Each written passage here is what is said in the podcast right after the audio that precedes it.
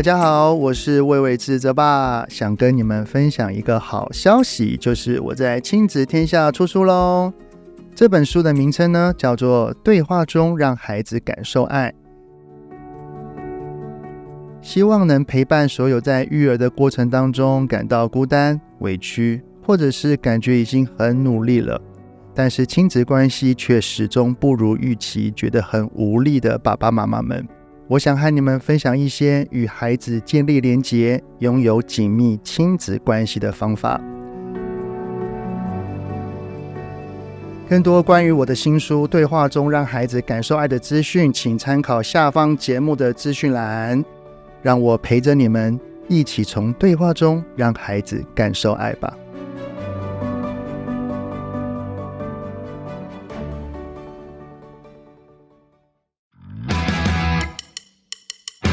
刚萌芽的独立意识，准备向外探索的生命力，是一生只有一次的特有种，也是专属青春的特别有种。有些冲动，有点勇敢，有种观点，欢迎登入青少年时代的平行时空，少年特有种。Hello，大家好，欢迎收听《少年特有种》。哇，我们播出这集的时候，应该已经开学了。那开学呢，面临新的生活，有一项很重要，大家也很期待的项目，叫做社团。社团呢，有的时候在国中好像是一个在升学压力下的小小调剂，但是到了高中，社团生活变成了主要的主角之一。所以今天我们要来讨论的，就是社团跟课业的平衡，还有就是怎么样选择一个社团呢？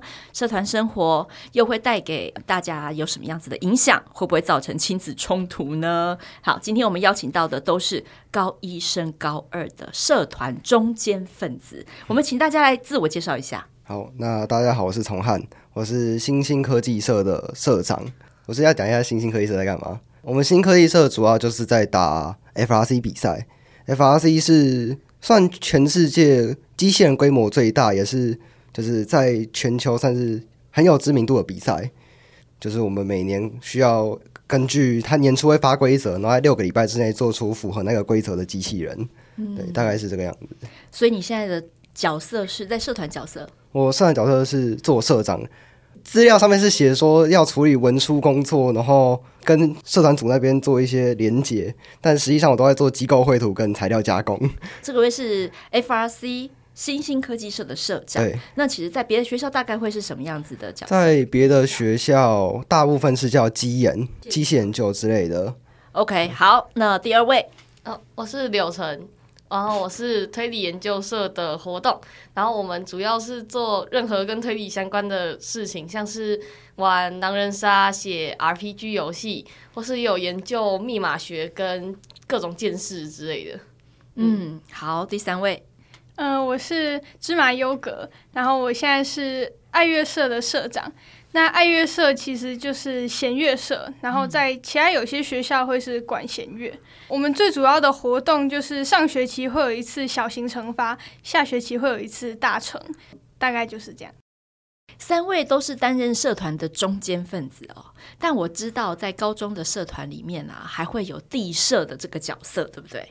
好，地社我知道家长可能都跟我一样想说，这是什么东西，因为他们都习惯用简称用到了极致。地社就是地下社员，你们三个应该是像地下社团，因为我们不会说我是什么什么社的地社，但是我会说我的地社是什么什么。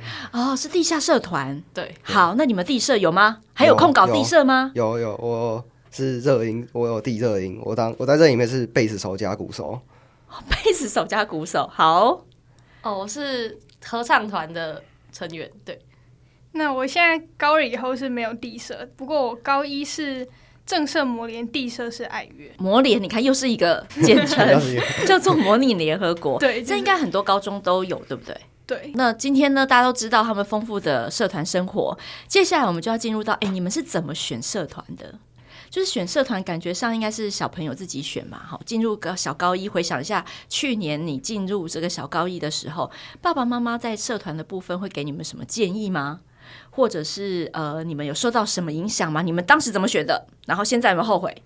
有没有有没有什么转变？来说一下。就当初是因为我爸跟社团指导老师有认识，哦，对，所以他就 关有系，他有他有推荐我去这个东，有去带我带我去学校，然后就看一下这个社团在干嘛，然后我看一下觉得好像蛮好玩的，还会出国，然后做机器人，感觉蛮有趣的，然后后来就选择那我就加这个社团了，对，就这样，就差不多，你就卖身给 FRC 社，对对对对对，就 FRC 社应该是一个，其实它的 loading 应该蛮重的吧，因为他要打国际比赛，对，他对社员就要先做一次面试，嗯，你要面试过才能进来。这个社团其实蛮严肃的，应该这样讲，需要花很大的心力。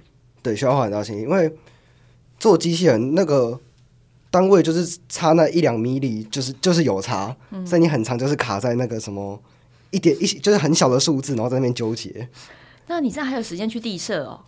就是算去放飞自我，差不多。因为贝斯跟果本来就有学过，所以就是拿以前的东西再回来用。反正他们开的歌也不会太难，就是去玩一下。哎，那你花多少时间在社团？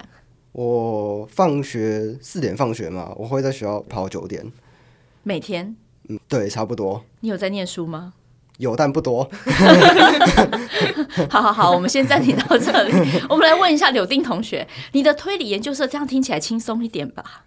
应该算轻松一点，因为我们活动主要在设计的都是高二，所以高一参加的时候，基本上就是在每一堂社课的时候参与他们设计的活动而已。社课其实是正式课表上面的课，对，对，对不对？所以这个是高一生活很重要的一环。你当时怎么选的？应该这样讲。因为我们学校有蛮严重的学姐学妹制，所以我当初选社团的时候，因为我不是那种就是因为她是学姐，所以就有办法乖乖听她的话的人。嗯，所以我当初就把所有有学姐学妹制的东西全删了。但其实我当初一开始有考虑过模联，但是听说要跟学长跳社交舞，我就不想跳了，被社交舞挡住。其实很多人好像是为了社交舞而选模联，但是我就是被这个踢掉。哎、欸，那真的超尴尬，社交舞很尴尬。你有跳过哈？你第一次是模联，你有去跳过吗？有，我那时候就去，就是参加那个会议完，然后他晚上就会有晚宴时间，啊、对，嗯、然后就要跳社交舞，真的是有够尴尬。对，而且他重点是你的舞伴，他为了怕你去。找同性或者是已经认识的人，他会筹钱，就他会帮你分配一个舞伴，然后就很那真的很尬哎、欸，对，真的很尬。可是你知道，爸爸妈妈如果听到我的孩子啊，我要参加模拟联合国，那感觉就是一个我的孩子非常的积极向上，但没有想到后面其实是。社交舞，你后来就删去法嘛，对不对？你删去所有学姐学妹制的社团。嗯、我们学校有一个比较特别的机制，是开学的时候不会立刻让你选社团，我们有两周的社团体验课时间。然后就是每一个社团会设计一堂平常的社课风格给学妹来参与。然后我们有两周的时间，所以你可以选两个社团去参观。这样还有一个参加是推演的暑假时候的小小体验社课。他们办了一个线上的剧本杀活动，然后我就有去看到这个消息，然后跟朋友一起去参加。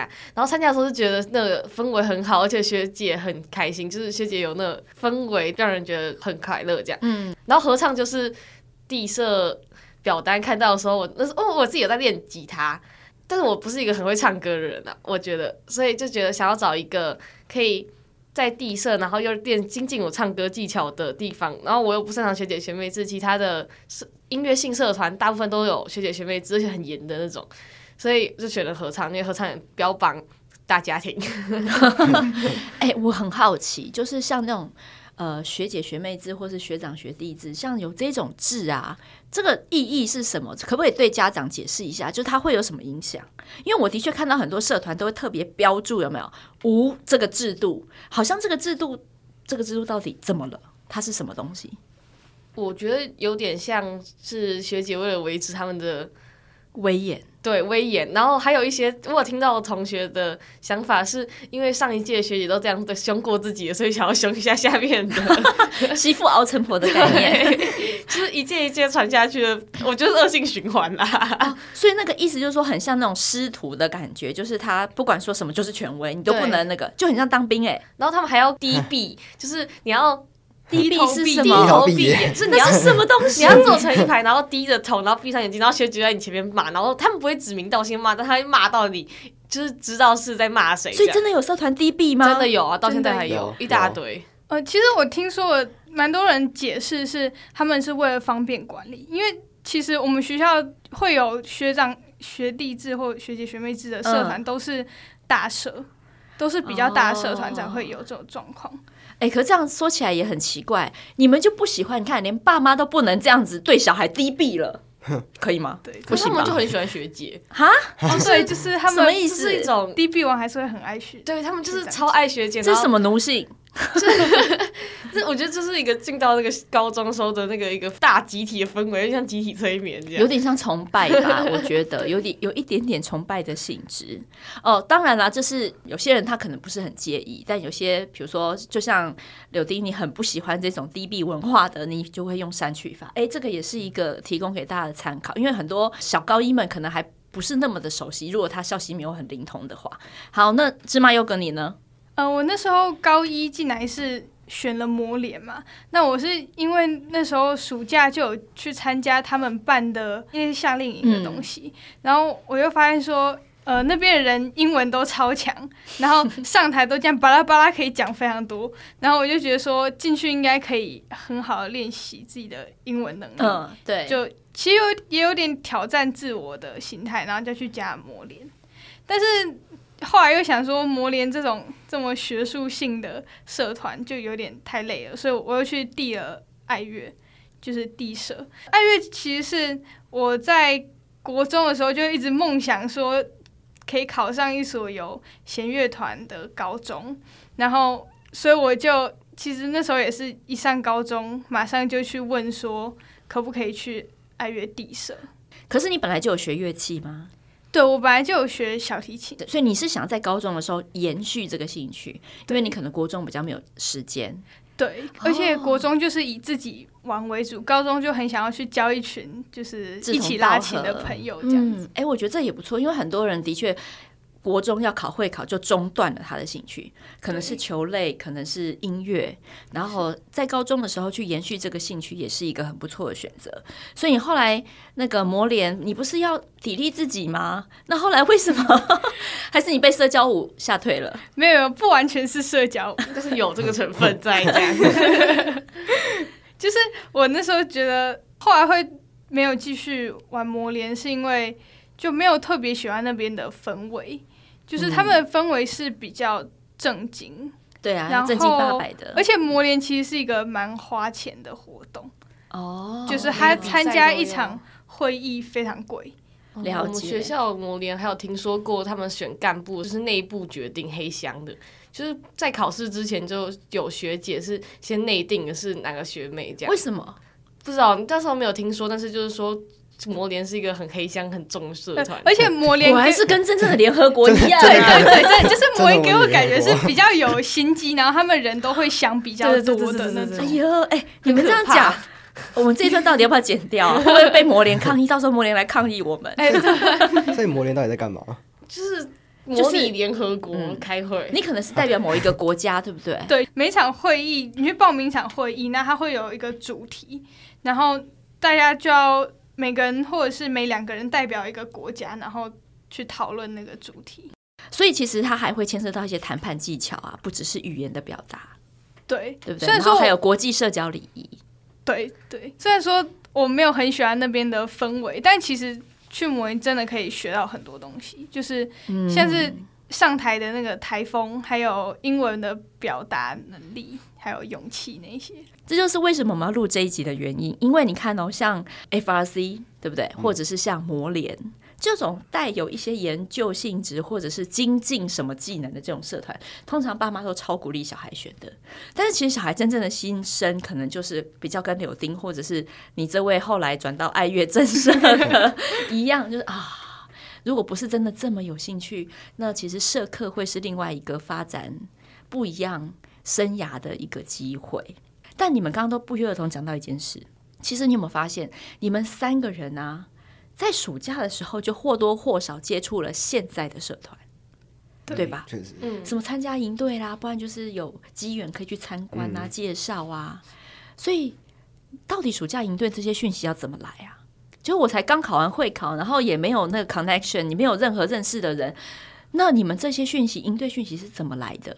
我们有一个大的匿名群组，就是只给我们学校的人，然后外传就会被骂之类的。然后他就是有我们这一届的人跟下一届新来的学妹，然后来新生训练，或是你来新生报到的时候，学姐就会给你们这个大群组的连接，然后进去之后就会有各个社团来推销啊，然后学姐找自己的学妹啊，或是各种的宣传活动都在里面。暑假也有办营队，我们办营队，我们直接把就是那个 DM，我们直接塞在每一个人就是新生报的时候所有人那个资料夹里面，我们所有全部发一张。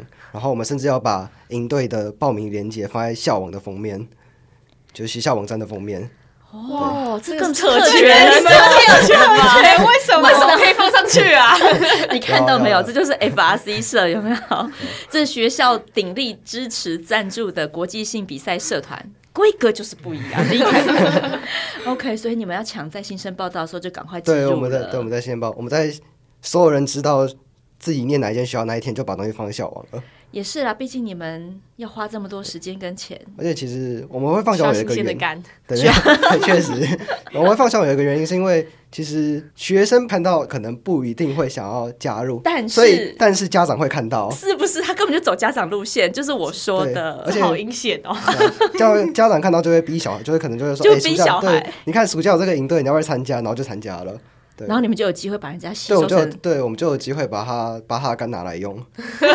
各位家长啊，要慎选啊，暑期活动也是一个坑啊，坑就回不去了。对啊，那芝麻优格，你那时候是怎么知道这么多讯息的？我是那个放榜一出来以后，我就去查校，就是去 IG 上面查校名，加上我有兴趣的那个社团名字。哇，你好积极哦！对，因为我那时候真的超兴奋，就是超想要社团的，对不对？对，因为我那时候，呃，我这所学校就是以。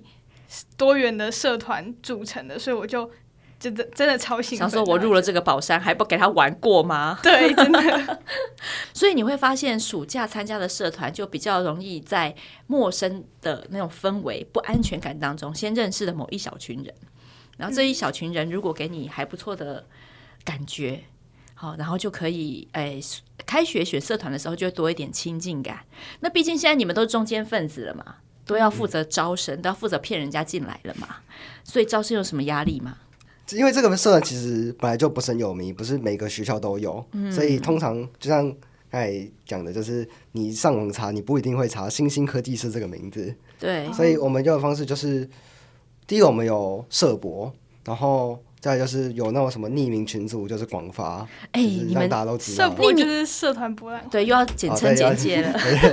哦、你们非常的注注重匿名社群，对，那个社群真的里面的资讯好多，超多，都已读已读，然后已读已读读。所以现在的高中生其实真的没有办法脱离这样子的一个讯息传播管道，没办法，对，真的，真的哈。哦，这个我有点想分享，就是。嗯呃，我上高中以后就花非常多时间在用手机，我就后来就有觉悟，就想说我想要把手机放下来，就是花少一点时间用。嗯、但后来就发现说，其实很多事情都要用手机来处理，就包括社团的事情啊，甚至是课业的事情，就真的完全没办法脱离。我们社团其实是流动性很高的那种社团，就是光。挂着名字就会有人进来，因为很废，想休息的啦，想停泊的啦。因为高主要办活动在忙的都是高二，所以高一进来的时候就是来得快去得快，然后转社我们社团很大，但是都是。流动性就是社团员，你一个走一个，然后来一个来一个这样，所以我们经常承接一堆从跳舞性社团啊，然后班联啊退下来的不要献出肝的人，就会跑来我们社团。那你这回活动部要干嘛？我们要写那个 RPG，那个其实很干，就是 RPG 就是来解释一下 RPG，嗯。RPG 其实照字面翻是角色扮演游戏，可能打网络游戏人有听过，嗯、但是他我们玩的东西跟那个是有点不太一样。我们会写一个很大的剧本，通常是有一个人死，然后有一个谜团是要解开他要怎么死，然后会有几个不同的 NPC 写这个剧本的人，然后或是社团的干部们就会分别扮演这些角色。玩家会组成一团一团的人，然后来问问题，然后想办法推理出事情的真相，这样。然后通常会里面会结合一些小型的解谜，或是反正主要是推理的，想办法推理出事情的真相，然后找出那个人为什么死。这是一个 RPG 游戏，这样。嗯。然后写这个游戏就首先你要先架设一个很大的世界观，然后他为什么死，然后要想想出各种方法来隐藏他死的真相，这样。所以其实写这个超级无敌花时间，而且很费脑哎。对，很费脑，也很需要逻辑，然后你又要兼具娱乐性，然后又要兼具。呃，但你还想才要知道高中生想要看什么？像是我们玩这个写游戏之后，后来才发现，只要里面有一个人劈腿，他们就会玩的很开心。感情嘛，对，感情这条线绝对不能放。他们很喜欢看一些特别的奇怪的东西，真的哈。对，这跟韩剧一样，不管你演什么题材，感情线是一定要有的。对对，我们之前好像上一届的学活动学姐有被找，就是。校外的公司来找我们社团的活动学姐写 RPG，哇，这真的是游戏设计了耶！对，这已经是游戏设计。但是当时的状况是，我们的社长要求这三个活动爆肝写一堆游戏，然后让这个钱就是他们领到的薪水成为社费，这样，所以他们就不写了。这个就是剥削的开始，小社会就开始了。对，因为你知道，有些高中还有拉赞助这件事情，嗯嗯、对不对？其实我们之前事情不是上匿名啊，因为我们拉到九千多块，是那是各种中。不止你们，还有另外一所也是因为拉赞的关系。赞助、哦，我觉得我们、嗯、你们这种有钱社团应该是没有。有有有有有有我们我们有拉赞助，就是我们其实学校是规定不可以，学校规定是。就是社团是不可以对外拉赞助的，像我们之前的有一个叫琴音社，然后就有人拉赞助，然后就被学校发现，然后好像那个就被记警告还是什么来着的。可是，是特权社，对，我们是特权社，在我们可以，我们有我们有向我们我们有向群众募款。哇啊！规模不一样，因为要为国争光啦。对对对，它的规格就拉到我们是代表台湾为国争光啦。我们我们企划书上面就写这样。哦，所以现在大家知道了哈，我们不参加模拟联合国社也是可以有这种国的这种等级。对，那个芝麻优格你呢？我们社团的招生压力其实蛮大的，因为我们是乐团嘛，所以进来的需要有一点乐器的基础，嗯，才有办法玩得起来。而且我们如果人太少的话，整个团也组不起来。对啊，你们也没办法完成一首歌。对，所以我们现在就每个人开始在 IG 上面肉搜，就会看到有要来念我们学校，然后好像会乐器的人，就直接去私讯他，问他说你有没有兴趣来拉琴。所以在 IG 千万不能乱 po 照片哦。你要是不小心拿了一支笛子，或者是不小心拉了一个琴。然后呢，就会有爱乐社的社长 follow 到你的 IG。没有啊，你可以让我们找到，没关系。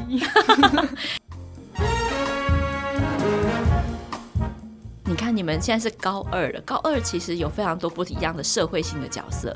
那课业呢？课业要怎么兼顾呢？我觉得这个是爸爸妈妈另外一个问题。他可能很开心，孩子在社团当中有一个不一样的历练，领导者，好，或者是说不一样跟社会接触的角色。那课业怎么办？来，三个重新招一下。嗯、芝麻优格先好了。其实老实说，我自己觉得没办法兼顾，就是没办法两个都弄得非常好。至少是以我来说啊，有些人好像可以，嗯、就有那种很鬼的人。很鬼就是说鬼才啦，哈，很厉害。我们这个时候都要贴心的稍微解释一下，就是因为社团真的要付出非常多的时间还有精力。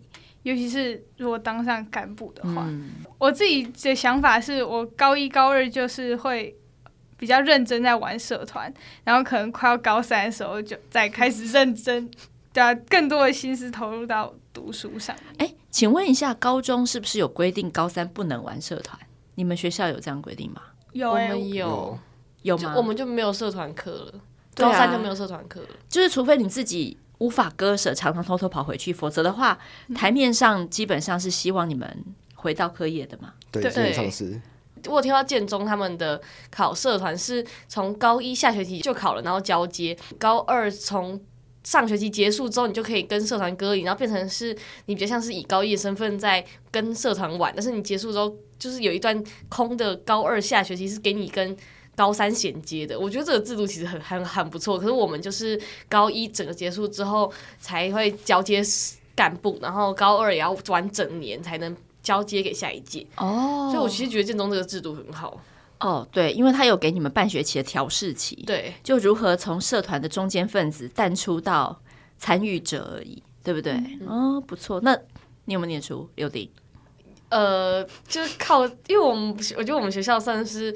大家都自发性很强的人，所以就算你不念书，你隔壁的人会帮你倒数，段考剩几天。我应该还算是有在读啦，但是成绩就是起起落落落落落落落。但你觉得跟社团没有关系？呃，你觉得？我觉得有被，应该会有被影响。真的吗？因为你要想剧本的时候，其实也很需要花时间，是这样吗？就是脑力会被耗光。哎、欸，真的，就是比如说国中的时候，你觉得你背的东西是占你脑子五十 percent，高中就是一百二十 percent。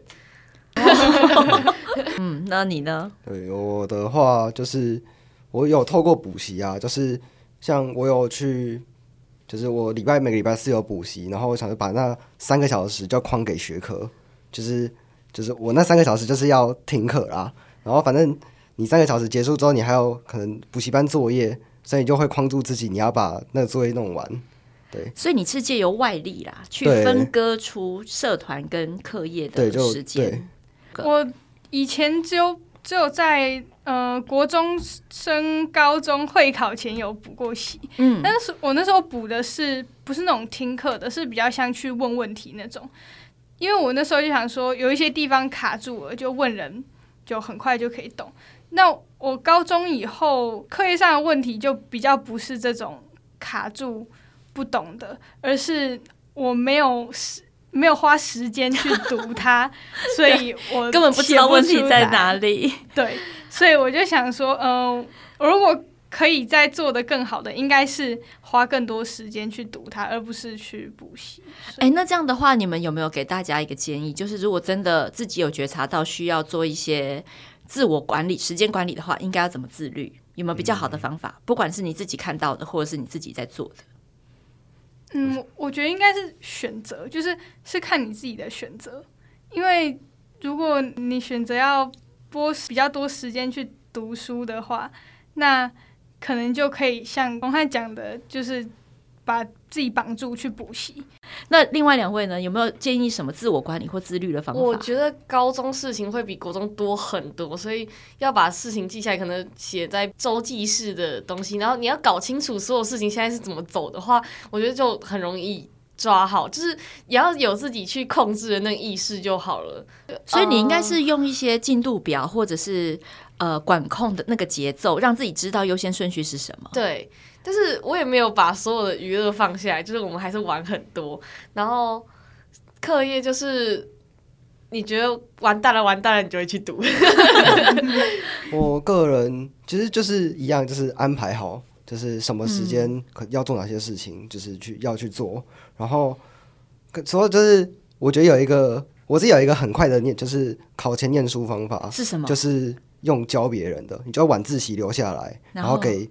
然后开始教教别人，你就还没有念，你怎么教别人？就是你可能自你可能对对，就自己可能有一点点基础，大概知道这个这一章大概在干嘛，然后你就开始教别人，然后你就会被谁要给你教？就是一定会有人问问问题，然后就你就去教他，你因为你自己教一教，就会发现你自己的问题在哪里，因为你会被质疑，然后你就会发现你自己的 bug 在哪里。你完全是用打机器人的比赛在设计自己，耶，对啊，对不对？他把自己丢到那个情境里面去运作，对，然后运作完之后就发现啊，我卡在这里了。你就会找 bug 在哪里？所以你的家教学生其实是你的家教老师。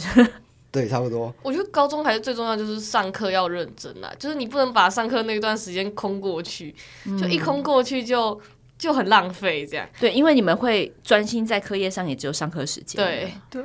那如果老师教的很烂呢？自己读，就上课自己读其他东西。对，上课。如果这门课教的很烂，就把上课时间当做是读这科的时间。对对，因为老师其实不太会管，只要你不要影响到其他人。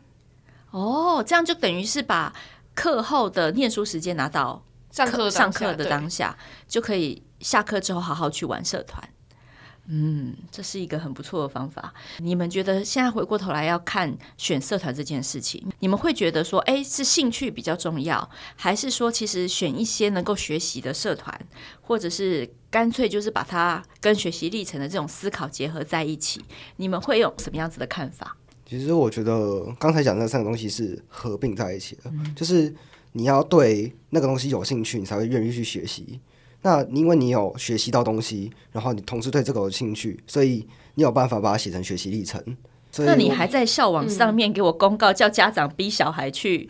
那没有，因为其实小孩到 你小你小孩如果到后面没有兴趣，对，其实他就不会，他就不会继续留下来了。哦，他加入之后，其实后来就会放弃。对，所以就是，就算你逼小孩也没用，他无法投入，他也做不了学习相关的事。他他迟早，反正他迟早会离开。他如果真的没有对这这件事情没有兴趣，哦，但社长要先达到自己招生 KPI 啦。对啊，对好，我觉得就是你要先有那个热忱去做事情，就像他说的那样，其实学习历程就是一种包装手法。我觉得，就不管你做了什么事情，你只要学会。教授想要看什么，然后你可以从这个东西里面解释出什么东西才是最重要。你要学会的是怎么写学习历程，而不是去找一个东西来写。比如说，嗯，就算你选了一个很很拼命的社团，然后学很多很多东西，可是你光学这个就已经累得要死了。你写学习历程的时候，就会没有那个精力去分配到。所以我觉得重点不是在你觉得哪个社团看起来很废，我也觉得我们社团看起来很废，可是其实可以写的东西超级多。对，对，我也觉得，嗯、呃，就是。主要还是依照兴趣去选，像我那时候选择模拟联合国也是，嗯、呃，因为我蛮喜欢那种就是开会的感觉，还有学习挑战自己的感觉，那所以我才选的，就不是因为它是那种很正经的学术社团，也不是因为社交舞，就是，然后爱乐也是依照兴趣嘛，我觉得就是你喜欢这件事情，你就会愿意花时间投入，然后你才能学到更多东西。为什么问这一题呢？因为就是很多家长会很希望在孩子时间有限的状况下去做这样子的选择。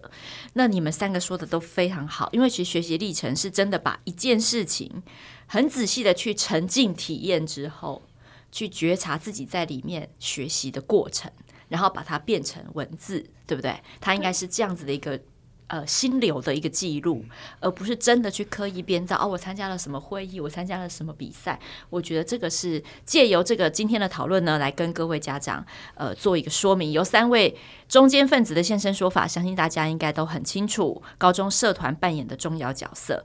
如果想要学习历程很精彩，不妨放手让孩子更投入在社团生活当中。哎、欸，那我一定要分享一下，我那时候 暑假的时候去了一个英文研习社的。迎新听起来好像是英文研习社，但他们其实是以社交为主的，跟其他学校的男生出去玩，跟英文扯上边的东西只有一点点。所以其实每个社团名字不太准，对，不能光听名字去，你一定要先去了解。就其实建议可以先去问一下那个学校的学长姐，那个社团的风评如何。对，你要问不是那个社团里面的学长姐。哎、欸，但是我以为联谊性社团会很受欢迎哎、欸。你可能请到三个都不是，刚好今天都不是联谊咖，都认真咖。你看，讲我们的联谊就是可能跟大家想的不太一样，一样像我们社团的联谊可能就是别的学校的一样是 FRC 的队伍，然后后来我们的社办做参观之类的，像比较像是这一种，或者是我们到国外的时候有跟国外的队伍做。就是社交这种，对啊，有没有高一一定要知道的事情？可能就是你大家以为所有人都很认真，但其实并没有。就是那种坐在教室最后一排，每天都在打游戏的人，就是会考全班第一，就是这样。你就放弃吧。完成了一半呢，坐在教室后面打游戏，但没有办法第一，完成了一半。就是你就放下吧，就是你已经很好了，我觉得。对，因为就是上高中身边就会有有那种。超级超级天才的人，你要就是找到自己想要的是什么，而不是看大家想要什么。因为国中的时候，我觉得很容易，就是你大家都会觉得哦，就是前几志愿好啊，或是做什么事情就是好啊。但是高中就是不是这样，你就一定要清楚的知道自己要做什么才好才行。就是其实国中比较像你有一条明确的路，你知道往哪里走是呃妥善。但是高中比较像那条路就啪岔开来，然后大家都往不同的。地方走，然后你要知道你自己要想要往。没有可以复制成功模式，没有复制，没有复制成功的模式，没办法复制。哎、嗯，不过从汉，你之前在我们在聊天的时候，你有讲到就同学有说过高职高工那一段，你可不可以讲一下？有，就是因为像我们做机器人，就很常用到，就是做加工啊，做机械绘图这种，就是比较像技术性，对，很技术性的，但就是大家也很喜欢。其实我们我们私我们私底下就会讲说，那为什么当初不去念高工就好了？这我也讲过，这句话我也讲过。不去念高职或高工，对，就是因为那个技术性刚好就是他，对，就是我们会做的。但是其实真的沉浸在自己很喜欢的事情的时候，就会发现时间好不够用哦。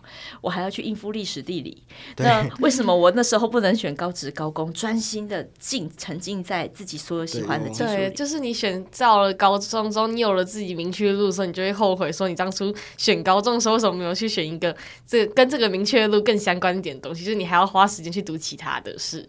当初选高中的时候，你没有考虑太多，是还蛮可怕一件事情的。只是说真的，你在像我在加入新科技社之前，其实我也不是很确定自己到底喜欢什么，嗯、也是加了社团之后才发现，哦，原来我对机械加工这一块有兴趣，所以后面才会衍生说，为什么不去念高职？可是，在有念高职这个念头之前，你那段其实很重要。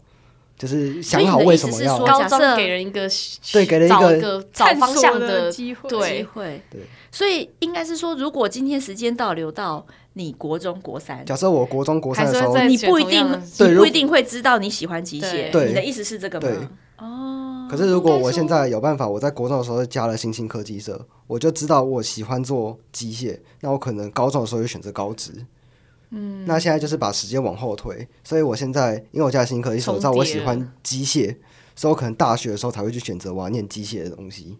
嗯，但是应该这样讲，就是说我们现在不能用结果来回推，对，对对，因为没有前面这段经历，就是。不就不成立？感觉国中的时候应该要多玩点社团的。对，但很可惜，现在教育制度没有。现在教育制度只刚才你说，国中就是读书，读书。可是我觉得会考根本就不用读那么认真。现在觉得会考的时候，那时候好像很拼，对不对？可是你高一第一次再考的时候就拼过那个程度了。就那个认真程度就已经高过会考了，我觉得强度啦，就是你需要投入的强度已经高过会考。就你那时候觉得会考的大魔王，没有，才不是，是高中。好哦，就是你千万不要觉得会考考完就解脱了。对啊，解脱了真的三个月而已。有有一个现象，就是地设这件事情，要地之前真要想清楚。地色要想清楚，地色不就随便吗？不是不是不是，为什么？因为像是我有地热音嘛，因为当初就没有想，我想说反正贝斯跟鼓本来就会。然后进去也不用太特别练，应该就可以，就可以上来表演。结果他开的所有表演的时间都是我在国外的时候，就是我什么表演都没有参与到，都有付了地社费去当七百五十块的盘子。哦，他这一段是要讲说，当呃高中生的口袋没有很深的时候，也要确认一下地社 schedule 是不是自己可以符合的，不然就是当分母了。对，就是当分母。那社长应该都很欢迎分母吧？走啊，超欢迎的。好，你看看你们现在的嘴脸。好，今天谢谢三位呃不新鲜的肝，然后也祝你们招生顺利，然后经营社团很成功。谢谢大家，那我们下次再见喽，拜拜，拜拜。